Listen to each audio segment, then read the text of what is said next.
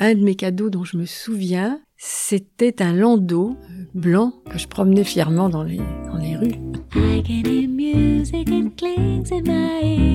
Je vais vous parler d'un temps où ils étaient enfants, de leurs rires, leurs pleurs, leurs chagrins, leur bonheur.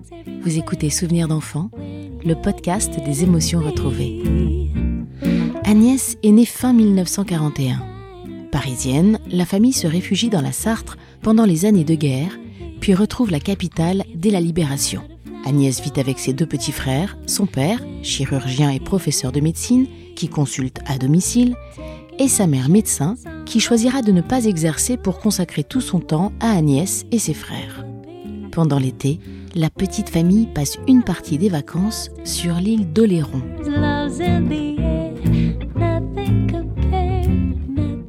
1947, nous sommes partis en vacances pour la première fois à l'île d'Oléron.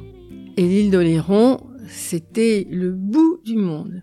Il n'y avait rien, il n'y avait pas une voiture à part celle de mon père et un de ses amis. Il n'y avait pas de route goudronnée, si une, une, qu'on appelait euh, l'arrêt centrale qui traversait l'île. Il n'y avait pas d'électricité, donc les adultes avaient droit aux lampes à pétrole et nous, les enfants, on allait se coucher avec notre petite bougie. Moi, j'avais un peu peur. on était un peu, un peu terrifiés. Il n'y avait pas d'eau courante du tout, même pas une pompe à eau dans la cuisine. Donc il y avait un vieux monsieur qui s'appelait Fernand, je crois. Et il y avait un puits devant la maison. Il tirait l'eau au puits et on stockait l'eau dans une baignoire col de cygne. Vous savez, une baignoire en zinc on prenait avec des, des, des brocs, prenait l'eau dont on avait besoin pour la toilette ou pour la cuisine. Moi, je me lavais les cheveux quand il pleuvait, sous la gouttière, enfin des trucs comme ça, vous voyez. Et puis, euh, deux ou trois ans plus tard, il y a eu une pompe à eau dans la cuisine.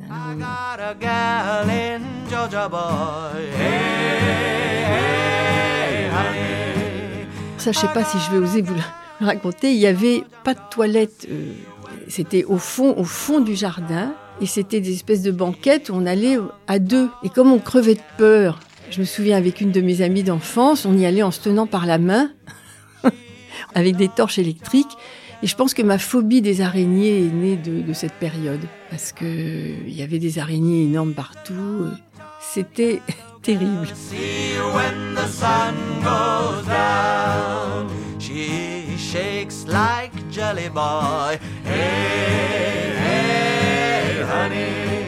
Le mois de juillet, c'était plutôt à la campagne, avec mes cousins. Quand il pleuvait, on se réunissait dans une, tourelle tout en haut et on écoutait beaucoup de musique. Je crois que j'ai fait mon éducation musicale avec mes cousins parce qu'on écoutait euh, Beethoven, Mozart, euh, Schubert. Euh.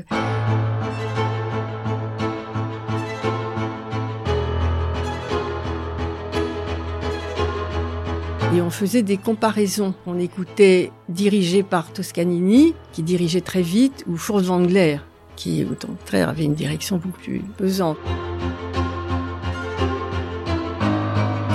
Et puis euh, on montait des pièces de théâtre. Quand j'étais le plus jeune, j'ai fait Sophie. On avait fait la boîte à couture, malheur de Sophie. Et alors euh, ma cousine aînée m'avait cousu un pneu de bicyclette pour faire la crinoline. Ça devait être mal cousu. Et quand je me suis assise devant tous les parents assemblés, etc., les poings ont dû céder et le pneu de la bicyclette m'a sauté au nez. Ce qui a beaucoup fait rire, évidemment.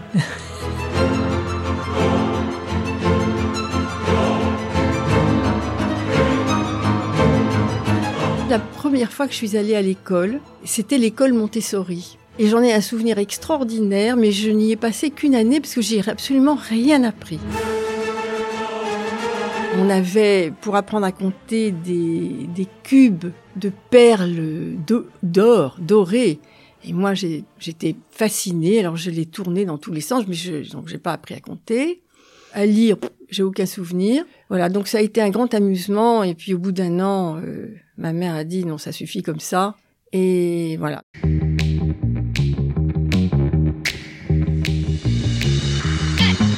J'ai gardé le souvenir de mon professeur de français. Je me souviens de ce professeur qui avait une grosse voix. Il déclamait du Châteaubriand en, en classe. Voilà, ça, ce sont des souvenirs extraordinaires. J'avais un prof d'histoire, Monsieur Bazin. Lui, il était fou de Napoléon et au tableau, il nous refaisait les batailles napoléoniennes. Voilà, j'ai eu. euh, alors, un prof de latin, ça a été plus problématique, Monsieur Cousseau. Et alors, lui, aujourd'hui, il aurait eu des ennuis. Y avait des, classes où, on avait des, des tables les unes derrière les autres et des classes où c'était plus petite, où c'était des très grandes tables. Donc nous étions autour et pendant que nous faisions une version ou un thème en latin, il passait derrière nous pour regarder un petit peu ce qu'on faisait, mais il en profitait, il passait sa main dans l'élastique du soutien-gorge comme ça et il faisait claquer l'élastique du soutien-gorge. On n'osait rien dire. Aujourd'hui, je pense que ça irait très mal pour lui. À cette époque, on ne remettait pas en question, ni soi et surtout pas les parents.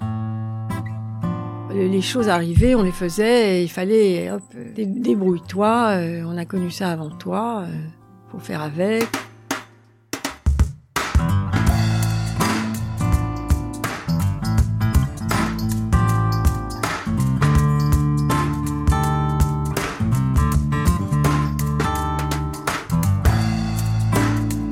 Maman faisait très très bien la cuisine et elle était extrêmement gourmande. À son grand désespoir, parce qu'elle se trouvait trop grosse et elle passé sa vie au régime tout en mangeant. C'était une cuisine très très soignée. Par exemple, les œufs brouillés, il fallait les faire au bain-marie, faire fondre là. Il fallait faire la sauce hollandaise. Ça arrachait les cheveux quand elle était ratée. Enfin, c'était... Elle faisait euh, très bien euh, la blanquette de veau. Elle faisait un truc que je détestais, c'était la langue de bœuf. Elle adorait tout ce qui était triperie. À l'époque, vous savez, il y avait des tripiers. Et le lundi, les bouchées étaient fermées, les tripiers étaient ouverts. Et donc, on mangeait euh, des rognons de veau euh, à la moutarde, la tête de veau gribiche. Mais moi, j'aimais bien ça à l'époque. Quand on partait à la campagne en week-end, le vendredi, on partait avec le lapin angelé à l'estragon et la salade de pommes de terre au vin blanc. Ça, c'est des grands souvenirs.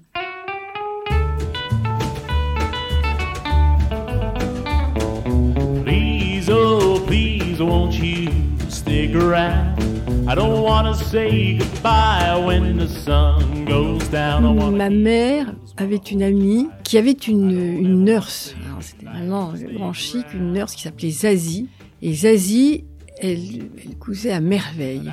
Je me souviens de deux robes qu'elle m'avait faites. Une robe en faille noire avec des smokes rouges et verts. Et sur les smokes, elle avait cousu comme des paillettes en forme d'oiseaux. Petits oiseaux rouges et verts et une autre qui était très patriotique, bleu ciel, en popeline, toute brodée de bouquets bleu, blanc, rouge, de bleuets, de coquelicots et d'épis de blé euh, et de marguerites.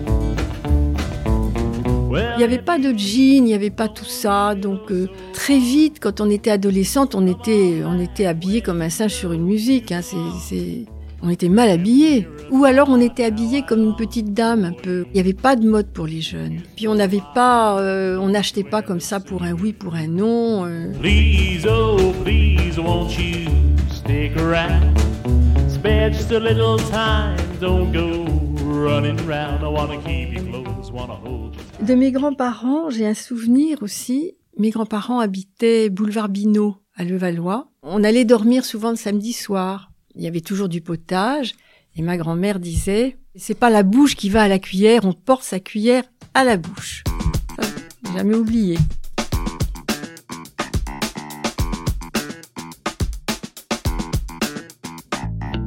Et le matin, quand on allait les voir dans leur lit, alors il y avait une petite lumière allumée. Mon grand-père faisait les ombres chinoises avec ses mains.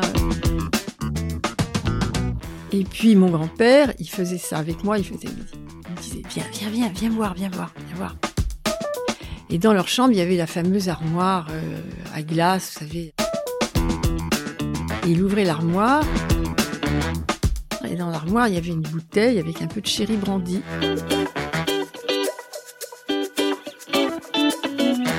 Et il me servait un petit verre de sherry brandy. Mais j'adorais ça. hein.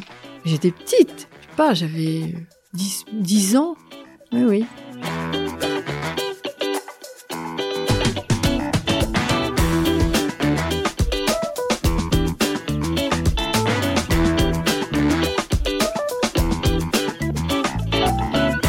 C'était c'était une autre époque. hein. Franchement, moi je me rends compte, tout est révolu, tout a changé. Euh, si on avait une voiture, euh, on trouvait de la place pour se garer, il n'y avait pas de parc-mètre, enfin euh, on n'avait pas de ceinture de sécurité, les enfants n'étaient pas attachés dans les voitures, ni dans les poussettes d'ailleurs. Le poinçonneur, le poinçonneur des lilas de Gainsbourg, nous on l'a connu le poinçonneur des lilas. Quand on prenait le métro, il y avait des, portillons. Parfois, on se dépêchait pour passer le portillon, ou alors des barrières qui nous arrivaient à la taille. Et derrière la barrière, il y avait un mec qui était assis, qui avait un- une poinçonneuse. On donnait le ticket et il poinçonnait.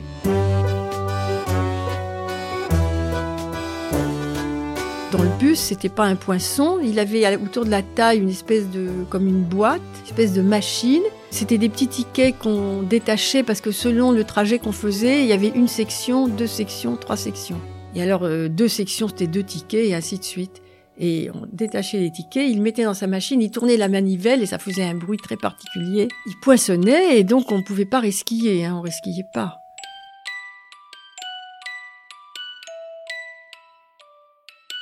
Merci Agnès et merci Serge, évidemment, Gainsbourg, de nous avoir si délicieusement fait passer quelques instants avec ce poinçonneur et avec ce Paris d'antan. Ah, nostalgie.